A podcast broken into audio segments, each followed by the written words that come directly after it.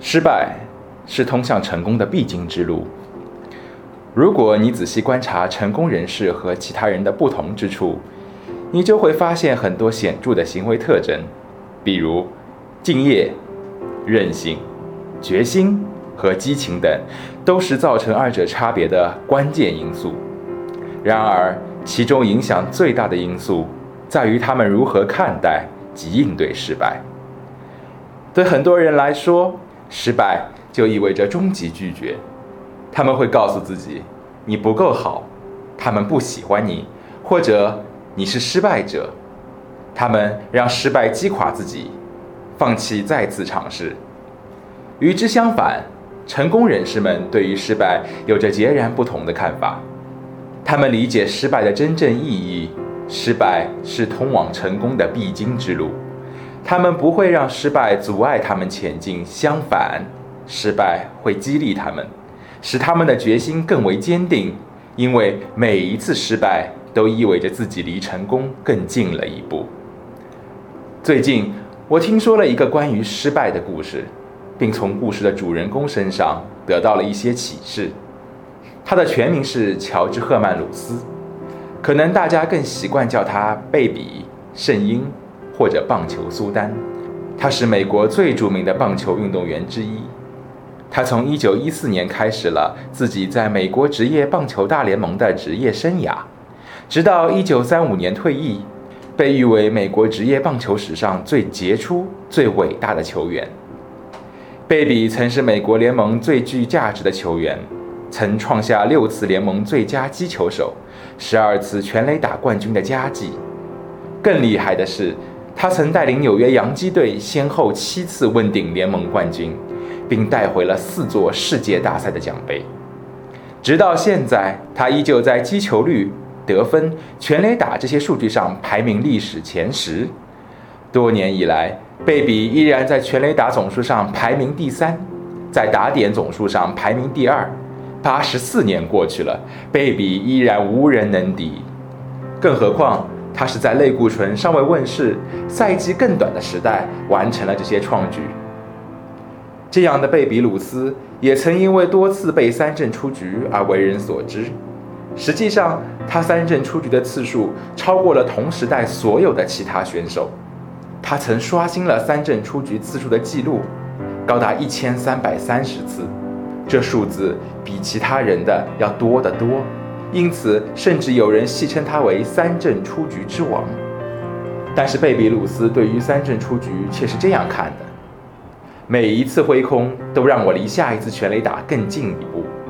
不要让三振的恐惧阻止你踏上击球区。我来告诉你如何打出一记全垒打。我会尽全力挥出球棒，试着让球棒击穿飞来的球。每次挥棒，我都会倾尽所有，要么击飞，要么挥空。我喜欢倾尽全力的生活。他的这些话都给我们好好上了一课。有一个关于一场特别比赛的故事。比赛来到第九局，洋基队落后一分。此时一人上垒，两人出局，轮到贝比上场击球。对方投手刚投出一球，贝比立刻挥棒，很遗憾，一击不中。击中则胜。挥空则败，成败的关键都压在了他的肩膀上。投手再次投球，贝比挥棒二击不中。贝比往后退，调整了一秒，再次回到了击球区。到了整局比赛关键的一球，成败再次一击。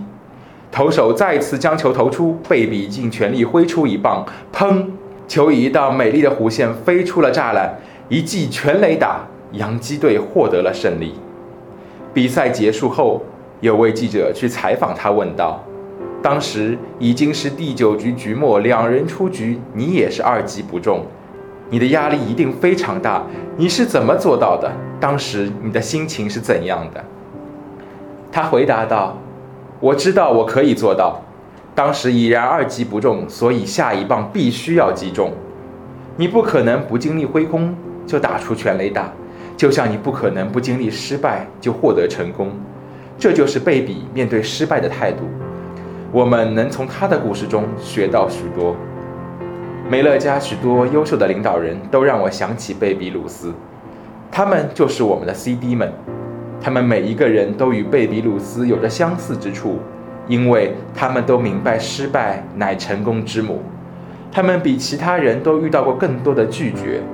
如果我们能学会像他们那样面对失败，我们就终将取得与他们一样的成功，因为他们知道成功的路上不可能没有失败，所以他们一次又一次走上击球区。你必然会遇到拒绝，成功之前不经历拒绝是不可能的，但是每一次拒绝都会使你离成功更近一步。每一次都会，每一次都会，每一次都会。我们需要明白这一点。不要让任何事情阻挡我们前进的步伐。失败乃成功之母，没有其他捷径可走。所有的 CD 们都知道这一点，贝比鲁斯也明白这一点。学会面对失败，学会处理拒绝，学会克服障碍，学会跌倒了再满怀热情地爬起来，这就是通往成功的唯一途径。贝比鲁斯曾完美地总结道：“你无法打败一个永不言弃的人。”这就是我们需要学习的精髓。